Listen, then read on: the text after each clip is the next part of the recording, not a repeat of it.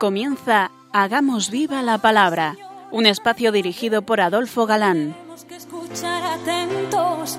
En tu palabra, Jesús, está el mensaje, el del amor, el de andar despiertos. Cuando no tenga sentido la tristeza, o en nuestra historia andemos como ciegos. En tu palabra hallaremos la fuerza que nos levante y llene de sosiego. Ojalá comprendamos tu palabra. Ojalá practiquemos tu palabra.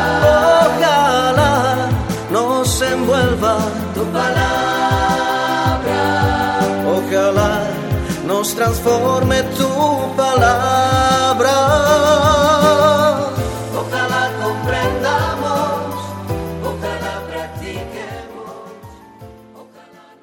Hola amigos, un día más nos acercamos a la palabra de Dios, que es viva y eficaz, como sabemos, fieles a nuestro encuentro quincenal a través de las ondas con todos vosotros. Los días avanzan y se nos están acabando ya febrero. Así estamos con, con nosotros de nuevo Adolfo, y Marta, dispuestos a pasar esta hora en vuestra compañía. Bienvenidos al programa Hagamos viva la palabra. Estamos, como sabéis, comentando el Apocalipsis y hemos llegado con el programa de hoy al capítulo 17. Hola queridos oyentes. Eh, hace 15 días analizábamos otro de los escenarios con los que cuenta esta genial obra de San Juan, el de las siete copas derramadas sobre los perseguidores de la Iglesia a modo de modernas plagas y ahí nos quedábamos. Si fuésemos capaces de meternos dentro del marco histórico de los primeros cristianos, comprenderíamos la importancia que estos capítulos que vamos a comenzar ahora tenían para ellos, tuvieron que tener para ellos.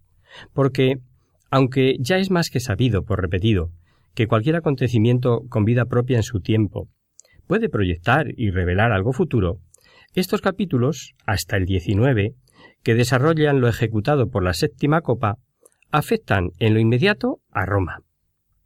San Juan nos va a describir el exterminio de los adversarios de la Iglesia, de la ruina de Roma, esa gran ciudad que llamará Babilonia, porque al igual que por Babilonia sufrió la gran tragedia el pueblo judío y fue contaminadora de tanto pecado, es considerada en la Biblia como ciudad del mal.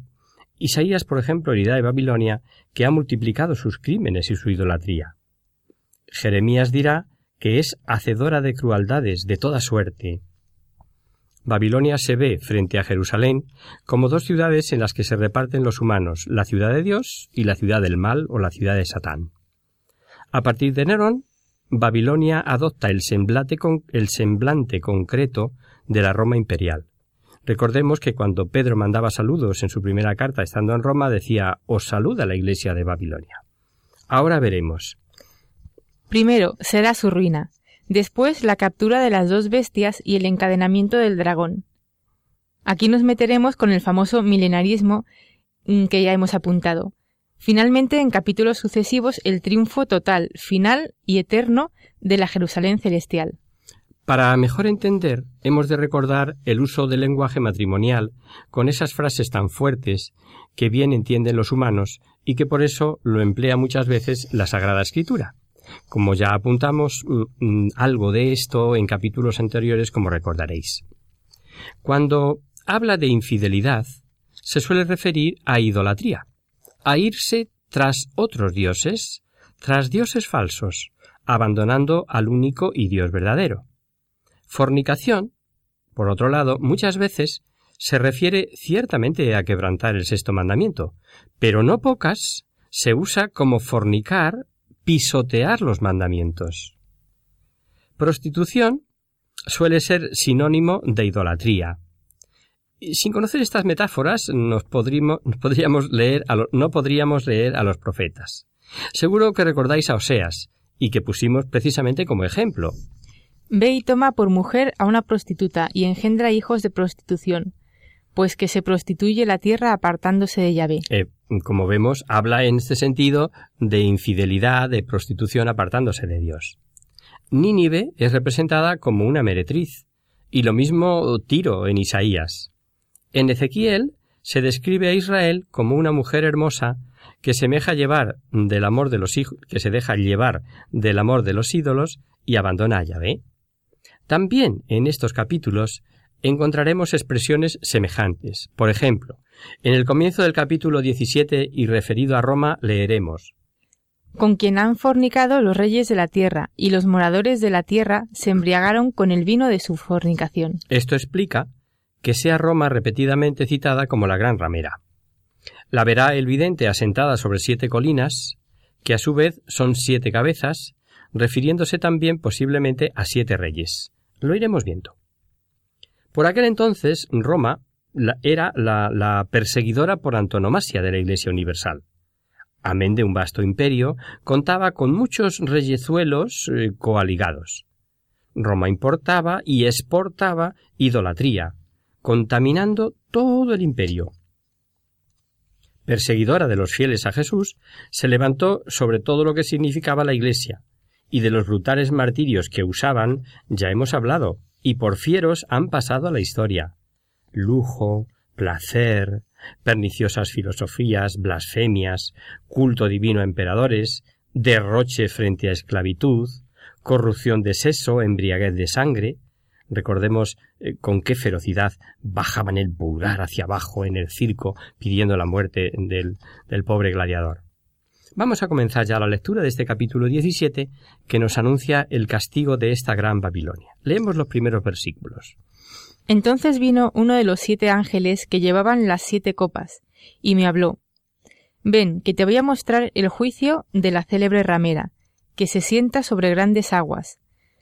Con ella fornicaron los reyes de la tierra, y los habitantes de la tierra se embriagaron con el vino de su prostitución. Me trasladó en espíritu al desierto, y vi una mujer sentada sobre una bestia de color escarlata, cubierta de títulos blasfemos. La bestia tenía siete cabezas y diez cuernos.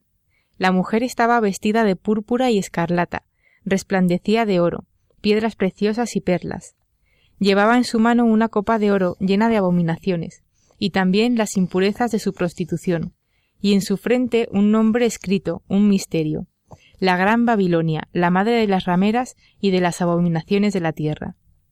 Y vi que la mujer se embriagaba con la sangre de los santos y con la sangre de los mártires de Jesús, y me asombré grandemente al verla, pero el ángel me dijo ¿Por qué te asombras? Voy a explicarte el misterio de la mujer y de la bestia que la lleva, la que tiene siete cabezas y diez cuernos.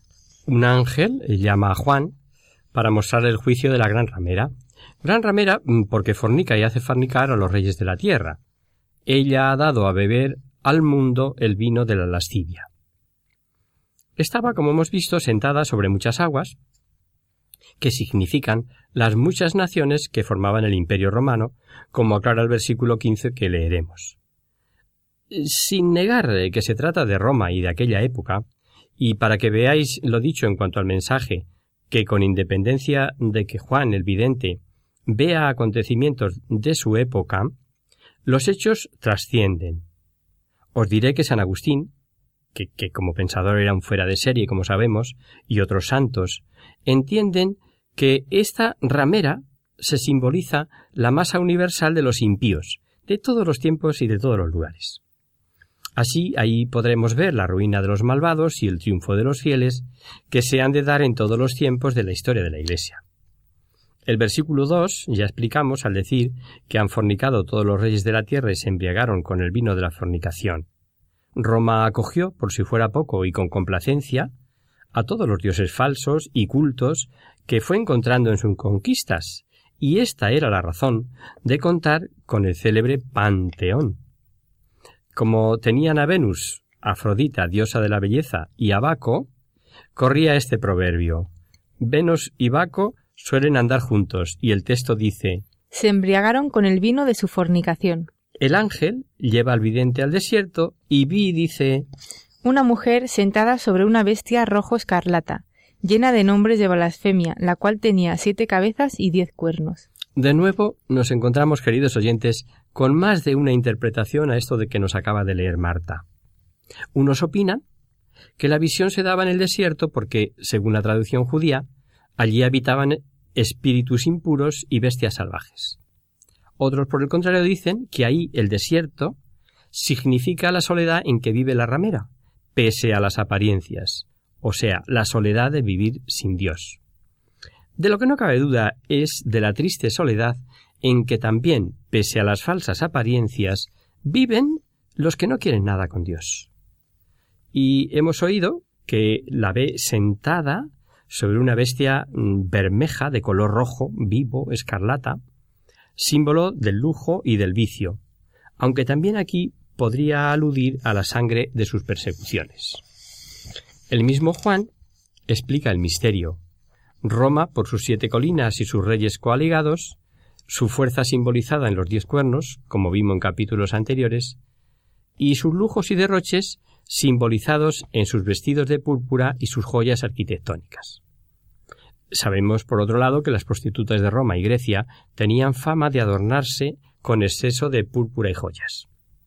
A veces se me ocurre que si Dios nos permitiese, como Juan, ver y expresar con símbolos a no pocos planes o lobbies, como se suele decir ahora, en nuestros días, ¿no les describiríamos ahí vestidos de púrpura? Ya sabéis lo que significa en cuanto a lujo y derroche. Dice diez cuernos. Con diez cuernos, por la fuerza que tienen coaligados con políticos, prensa, radio, televisión. Sobre bestias bermejas, claro, empapados por la sangre que producen los crímenes, el hambre de millones de pueblos, la droga que enriquece a cambio de vidas, sin importar el sufrimiento de tantas y tantas familias. Y como se creen dioses, también hoy podríamos verlos con esos nombres o títulos blasfemos de que habla el pasaje que hemos leído. Se dice que es tan simbólico el Apocalipsis que su interpretación es difícil, cierto, pero algunos símbolos se pueden entender por experiencias. En su mano, la copa de oro, llena de toda clase de abominaciones, y sobre el nombre dado de Babilonia, ya lo explicamos, únicamente que añade Babilonia la Grande, muy significativo, sabiendo lo que representaba para los judíos Babilonia. Llevaba, dice escrito en su frente, el nombre Misterio. Séneca dijo que las prostitutas romanas llevaban su nombre escrito en la frente, pero Juan el nombre, en este caso no lo hemos oído, lo deja en misterio.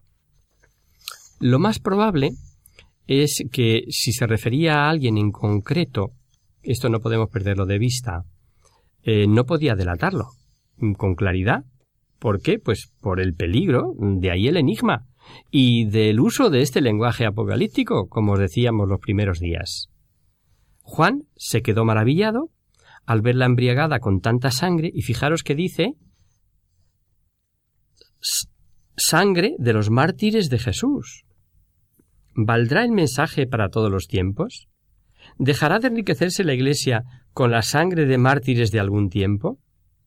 No es extraño que Juan se asombrase al ver tanto poder, riqueza, esplendor, tanta belleza material y tanta perfección cultural, y tal estado de impureza, de, abuso, de sangre. ¿No os ha pasado alguna vez asombraros al ver cabezas privilegiadas, llenas de cultura, de ciencia, y decir verdaderas barbaridades contra la Iglesia? Y, y te preguntas, ¿por qué de este tema saben tan poco? ¿O es que quizá hay algo que nubla su visión? Y el odio eh, eh, puede más que cualquier razón, aunque la tengan. Desde luego quedamos asombrados. Como asombrado está Juan. Lo cierto es que no se lo explicaba, tal vez no entendía la visión, lo cierto es que el ángel promete a Juan aclararle el misterio. Hacemos ahora una pequeñita pausa.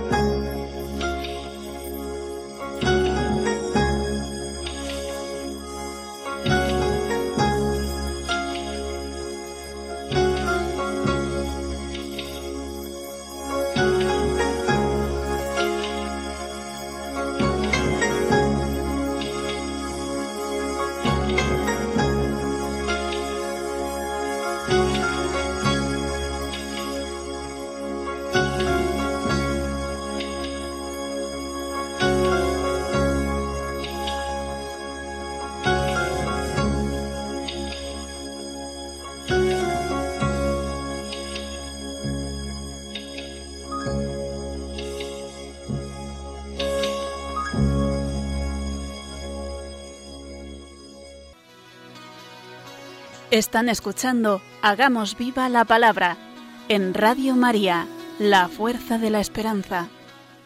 Hola amigos, de nuevo con vosotros tras este breve descanso musical. Os recordamos, queridos oyentes, que sintonizáis el programa Hagamos viva la palabra.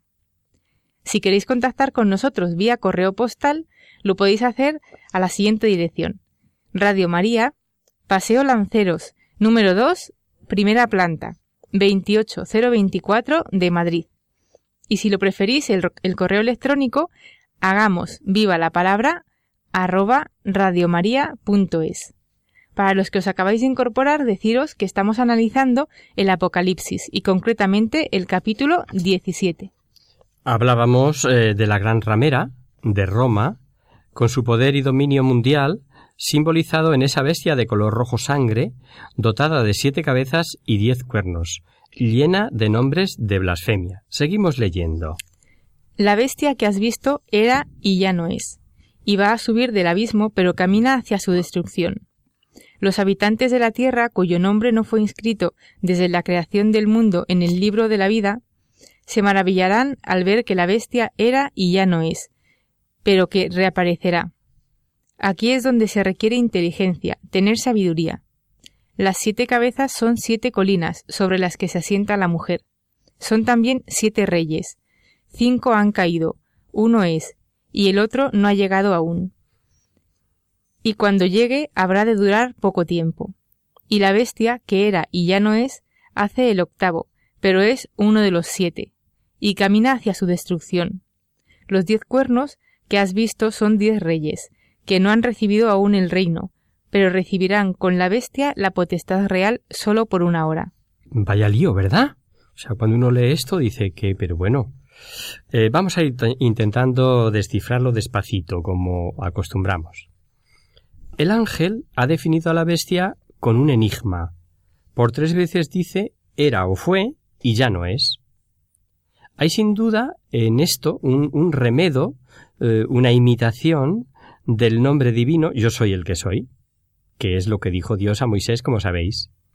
Para Juan, el yo soy tiene un extraordinario significado. Fue testigo de que Jesús, eh, entre otras cosas, cuando le van a prender en el huerto, les dice yo soy. Y cayeron por tierra. Y aquí está viendo lo contrario del yo soy, pues dice de la bestia repetidas veces era, ya no es. Dice, no obstante, que reaparecerá. Satanás siempre en guerra contra la Iglesia, siempre contra poderes aliados con nuevas bestias, siempre se encarnará en poderes y aparecerá con nuevas formas. Aunque en este caso, y como algo inmediato, se refiera a Nerón, como veremos que algunos creen. Corría por Roma una leyenda sobre Nerón ya muerto, que reviviría para ponerse al frente de los partos y vengarse de Roma, ya que sabiendo que habían decretado su muerte en Roma, se suicidó, como conocemos por la historia, con la ayuda de un sirviente antes de que vinieran a por él. Tal vez estén en lo cierto los que opinan que ese ya no ser y reaparecer se esté refiriendo a Nerón, pero repitamos, como cosa inmediata, porque otras rameras, otras ciudades e imperios contarán con poderes y serán nuevas bestias al servicio del dragón. Claro, que en todo tiempo no ha durar su poder más de lo que Dios permita, como veremos nos dice el texto. Como hay un poco de galimatías en lo que hemos escuchado, vamos a leer de nuevo e intentamos eh, clarificarlo. Aquí es donde se requiere inteligencia, tener sabiduría. Las siete cabezas son siete colinas sobre las que se asienta la mujer. Son también siete reyes. Cinco han caído. Uno es, y el otro no ha llegado aún. Y cuando llegue habrá de durar poco tiempo. Y la bestia que era y ya no es, hace el octavo, pero es uno de los siete, y camina hacia su destrucción. Siete cabezas, que son siete colinas, sobre las que está asentada la mujer. Pero son siete reyes, de los cuales cinco muertos, el sexto es y el séptimo no llegó, pues la bestia dice que es el octavo. Pero a su vez dice que es uno de los siete. Lío, ¿verdad? El padre Istio de San Miguel, este gran biblista español, escolapio de la época de Carlos III, dice que el simbolismo de montes es porque, refiriéndose a reyes, simbolizan lo elevado de su dignidad, y que quienes los toman en sentido literal, literal por otro lado, ven a Roma fundada sobre siete colinas. Pero al coincidir que se trata de reyes, veamos. De lo que no cabe duda es que, pese a lo dicho por el ángel, la cosa está bastante oscura y que es enigmática. No ofrece duda porque ya advierte el texto que aquí está el sentido que encierra la sabiduría. Los exegetas parecen coincidir en lo fundamental, y las dudas, en este caso, recaen sobre a qué reyes se esté refiriendo la visión. Unos dicen que el orden es Nerón, dos Galba, tres Otón, cuatro Vitelio y cinco Vespasiano, todos muertos ya en tiempos de San Juan. El sexto sería Tito, el séptimo Domiciano y el ocho, de acuerdo con el texto, indefinido. Dejémoslo ahí. Pero todos son conjeturas. Como dice del ocho, que forma parte de los siete, ha muerto, pero reaparecerá para ir a la perdición, dicen parece que una de las cabezas tiene doble personalidad. O sea, el símbolo representa a dos emperadores y que con personalidad semejante, sobre todo por, su proceder, por las brutales persecuciones, pueden referirse a Domiciano el ocho, que en esto es semejante a Nerón, ya muerto. Claro que de admitir esta interpretación, al ser el octavo domiciano, serían considerados por la visión como usurpadores y no emperadores a Galba, Otón y Vitelio. Entonces el orden sería Augusto, Tiberio, Calígula, Claudio y Nerón, los cinco muertos, y los otros tres, Vespasiano, Tito y Domiciano. Esta combinación mm, última tiene a su favor que el que hace el número 7 es Tito. Y Tito es verdad que fue un un emperador de muy, muy corta vida, total 27 meses. Y el texto hemos oído que dice de él, del séptimo, cuando venga permanecerá poco tiempo. Y, y para que veáis lo complejo de toda interpretación, vamos a leer lo que dice el padre Istio de San Miguel, al que ya hemos aludido, en su traducción latino-castellana, precisamente la, la que recomendó Carlos III en su momento. Muchos doctos intérpretes entienden por estos cinco primeros reyes todos los tiranos e impíos que persiguieron a los justos en las cinco primeras edades del mundo hasta la venida de Jesucristo.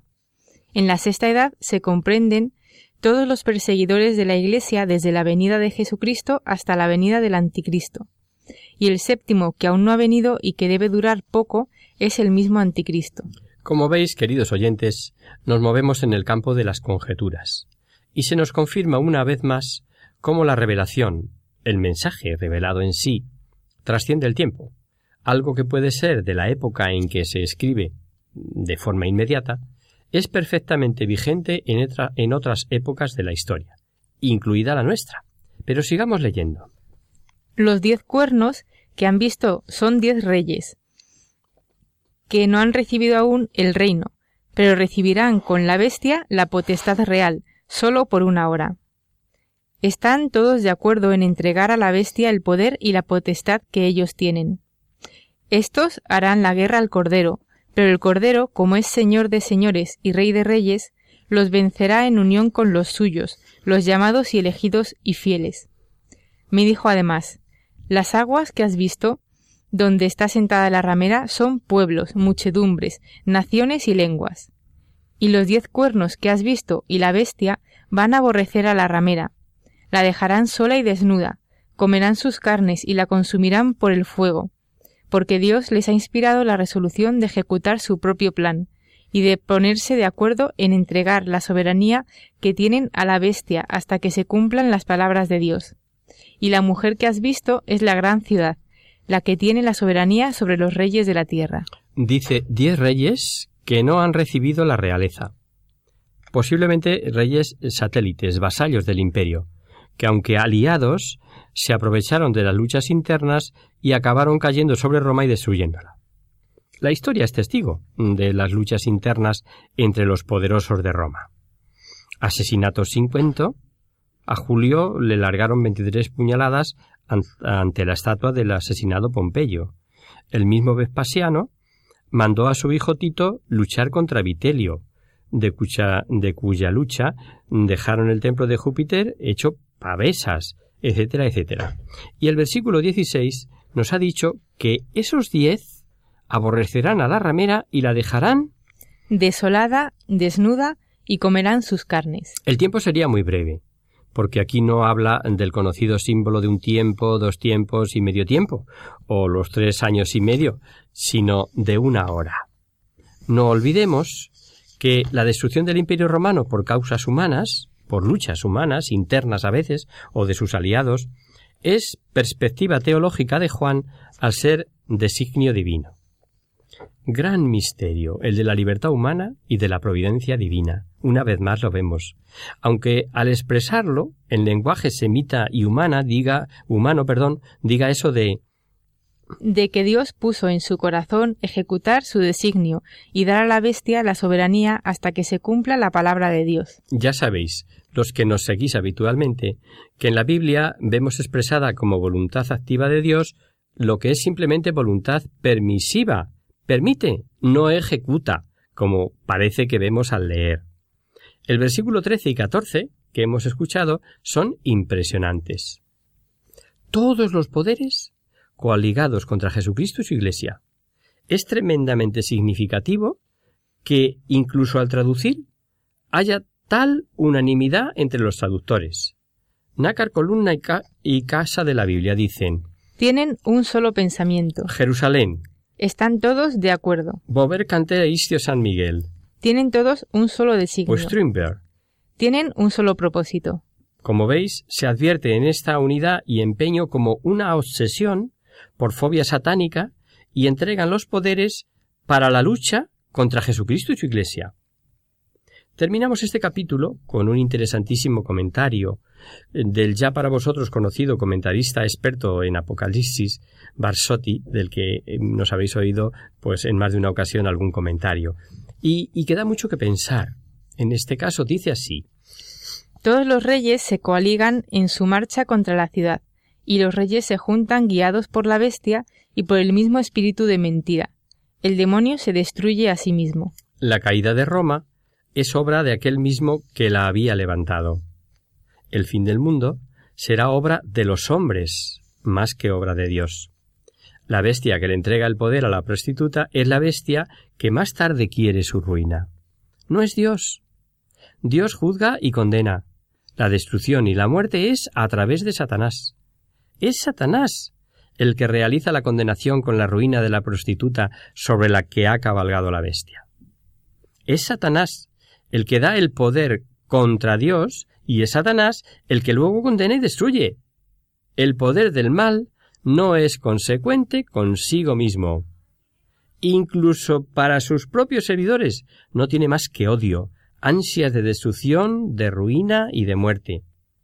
Qué diferencia, queridos amigos, Qué diferencia de retribución y de pago para los seguidores del Cordero que, que, como sabemos, ni un triste vaso de agua quedará sin recompensa, y los del maligno, que no recibirán más que destrucción y ruina. Dejamos aquí, queridos oyentes, el comentario de nuestro libro de hoy, pues como es habitual, los minutillos últimos del programa los dedicamos para responder a vuestras dudas y preguntas.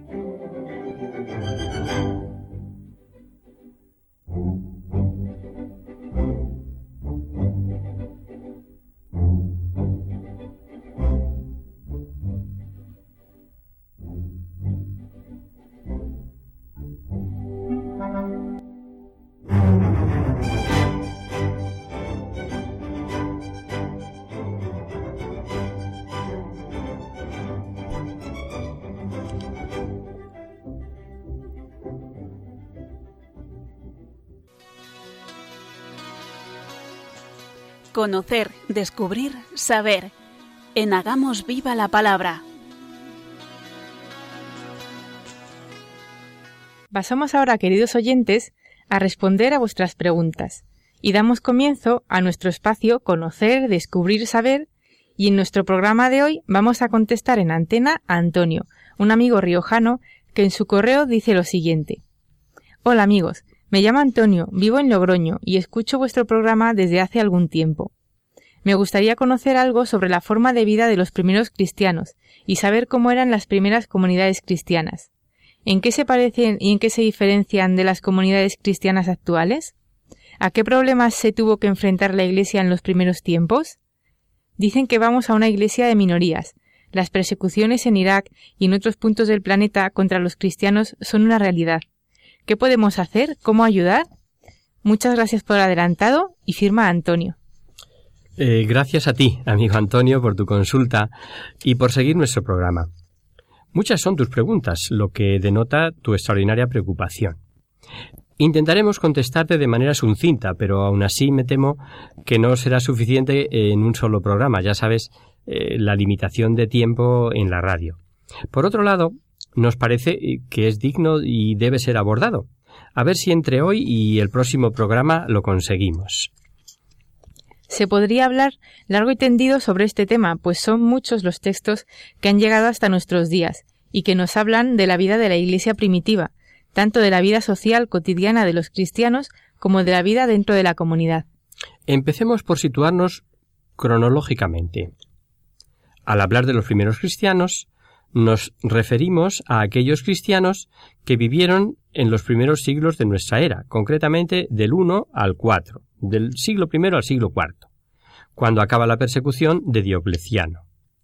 En estos siglos, el cristianismo fue arraigando en la sociedad romana, amoldándose a su forma de vida urbana. Recordemos que para el Imperio romano, la forma de extender su territorio era urbanizándolo y romanizando a sus gentes, por eso surgieron municipios y colonias por todas las provincias del imperio. En el mundo grecorromano en el que germinó la semilla cristiana, el filósofo era aquel que vivía de acuerdo con unos principios.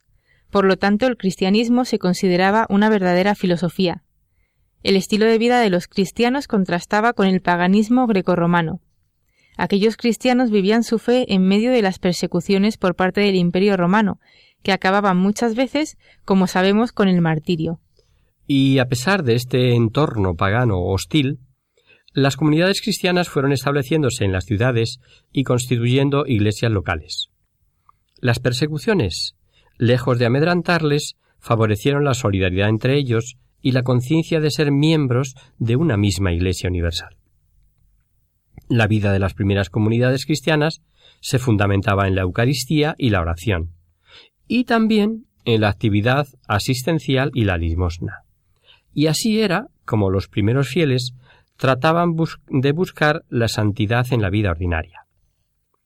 Las religiones paganas eran religiones puramente externas y rituales. Por eso, una novedad extraordinaria del cristianismo fue que se trataba de una religión que exigía la conversión del corazón para poder recibir el bautismo. La situación social en la que estaba inmersa la Iglesia primitiva estaba marcada por dos factores. Por un lado, el desconocimiento general de su doctrina, que daba lugar a tergiversaciones y acusaciones infundadas. Y por otro lado, su condena por parte de las autoridades romanas, ya que el Estado consideraba la adhesión al cristianismo como un crimen gravísimo. La delación por cristianismo conllevaba el arresto inmediato y el posterior interrogatorio del reo, si éste negaba la acusación de cristianismo, era liberado. Si se declaraba cristiano, era ejecutado. Aun así, los cristianos preferían morir a renunciar a sus creencias. La primera intervención imperial contra los cristianos fue la persecución de Nerón en Roma tras el incendio ocurrido en el año 64. Esta situación mm, hostil social propició que a partir del siglo II aparecieran apologetas cristianos que defendieron su fe dejando precisamente por escrito en qué consistía la vida de los primeros cristianos, cuáles eran las bases de su doctrina, cómo organizaban sus comunidades, etcétera, etcétera. Son las primeras plumas de la Iglesia, muchos de ellos considerados santos padres. Todo esto con el fin de mostrar que no hacían mal a nadie y no había razón para que fueran perseguidos. Y gracias a estos textos podemos conocer hoy cómo fue la vida de las primeras comunidades cristianas.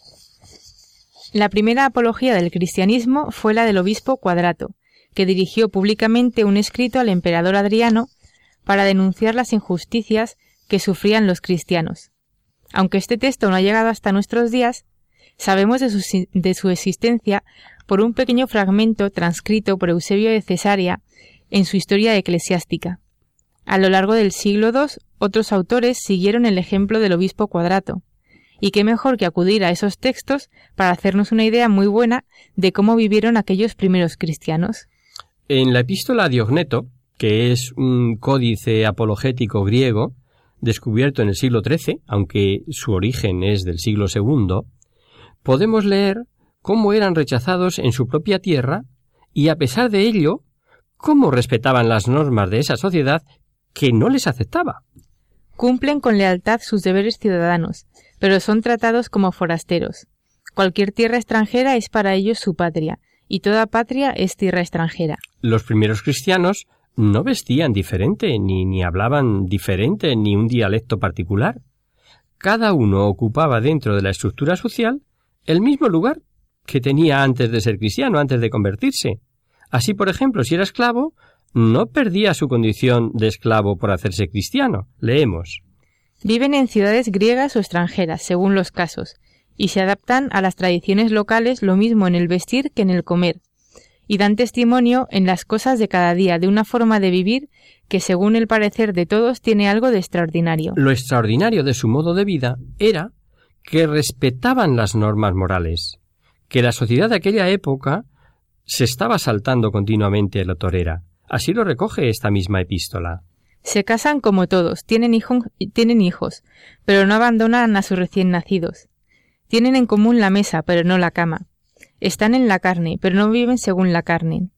Habitan en la tierra, pero son ciudadanos del cielo. Obedecen a las leyes del Estado, pero con su vida van más allá de la ley. Y cómo no, la epístola también habla de las persecuciones a las que estaban sometidos y de su comportamiento ejemplar ante las hostilidades. Sigue leyendo Marta. Aman a todos y son perseguidos por todos. No son conocidos, pero todos los condenan. Son matados, pero siguen viviendo. Son pobres, pero hacen ricos a muchos. No tienen nada, pero abundan en todo. Son despreciados, pero en el desprecio encuentran gloria ante Dios. Se ultraja su honor, pero se da testimonio de su justicia. Están cubiertos de injurias y ellos bendicen. Son maltratados y ellos tratan a todos con amor. Hacen el bien y son castigados como malhechores.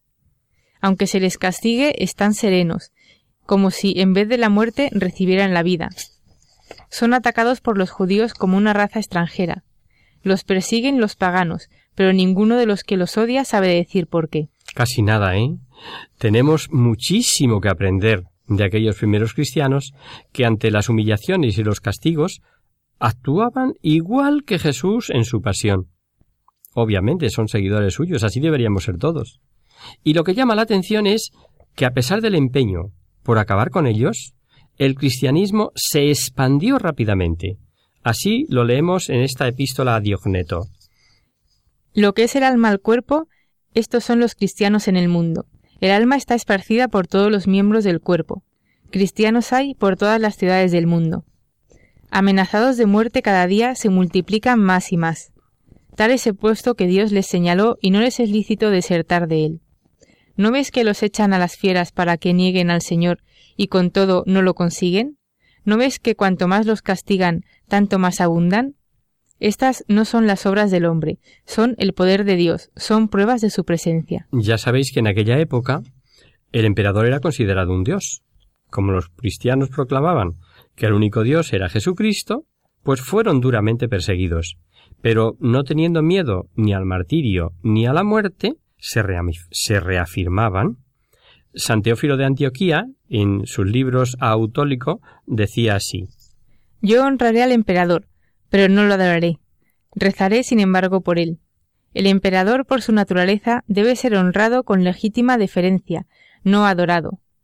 Él no es Dios, sino un hombre al que Dios ha puesto no para que sea adorado, sino para que ejerza la justicia en la tierra. Otro apologeta, Aristides, escribía al emperador Adriano o tal vez a su sucesor Antonino Pío, afirmando que los cristianos adoraban solo a Dios y respetaban sus mandamientos. Así leemos en esta apología de Aristides. Observan exactamente los mandamientos de Dios, viviendo santa y justamente, así como el Señor Dios les ha mandado. Le rinden gracias cada mañana y cada tarde, por cada comida o bebida y por todo otro bien. Estas son, oh emperador, sus leyes. Los bienes que deben recibir de Dios se los piden, y así atraviesan por este mundo hasta el fin de los tiempos. Los primeros cristianos vivieron en un mundo en el que trabajar estaba mal visto. De hecho, se distinguía entre trabajo servil que era el trabajo duro desempeñado por los esclavos, y trabajo liberal, que abarcaba desde las actividades culturales y las artes hasta las aficiones. En cambio, para los primeros cristianos, el trabajo era un medio de santificación y de identificación en Cristo, que en palabras de San Justino fue considerado como carpintero mientras estaba entre los hombres, enseñando lo que es una vida de trabajo. Esto lo dice en su obra em, de Justino en diálogo con Trifón.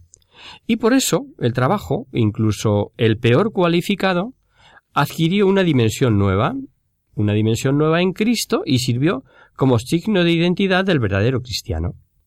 Como veis, como ves, querido Antonio, no hemos hecho más que esbozar el tema. Apenas si hemos contestado a tus tres primeras preguntas. Eh, como las buenas novelas de suspense, si os parece, lo dejamos aquí. El tema desde luego es amplísimo y seguiremos con él en nuestra próxima emisión. Y hasta aquí, queridos amigos, el programa de hoy. Os dejamos con nuestra sintonía y os recordamos que si queréis dirigiros al programa para cualquier duda, aclaración o sugerencia, participando en el espacio Conocer, Descubrir, Saber, estamos a vuestra total disposición y encantados de atenderos en la siguiente dirección Radio María, Paseo Lanceros número 2, primera planta, 28024 de Madrid. O bien, si lo preferís, al correo electrónico hagamos viva la palabra arroba radiomaria.es. El próximo miércoles, como sabéis, está el programa del Padre Jesús Silva que alterna con nosotros. Tus palabras, Señor, son espíritu y vida. Por tanto, nosotros nos encontraremos de nuevo dentro de 15 días, si Dios quiere. Con un programa en el que seguiremos profundizando en el tesoro escondido en estas páginas de este interesantísimo libro del Apocalipsis. Hasta el próximo día, amigos. Hasta el próximo día.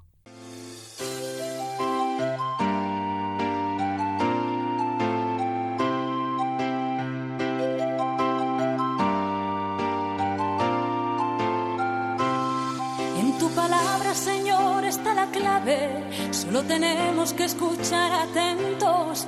En tu palabra, Jesús, está el mensaje, el del amor, el de andar despierto. Así concluye Hagamos viva la palabra con Adolfo Galán. como ciegos, en tu palabra y haremos la fuerza que nos levante y llene de sosiego. Ojalá comprenda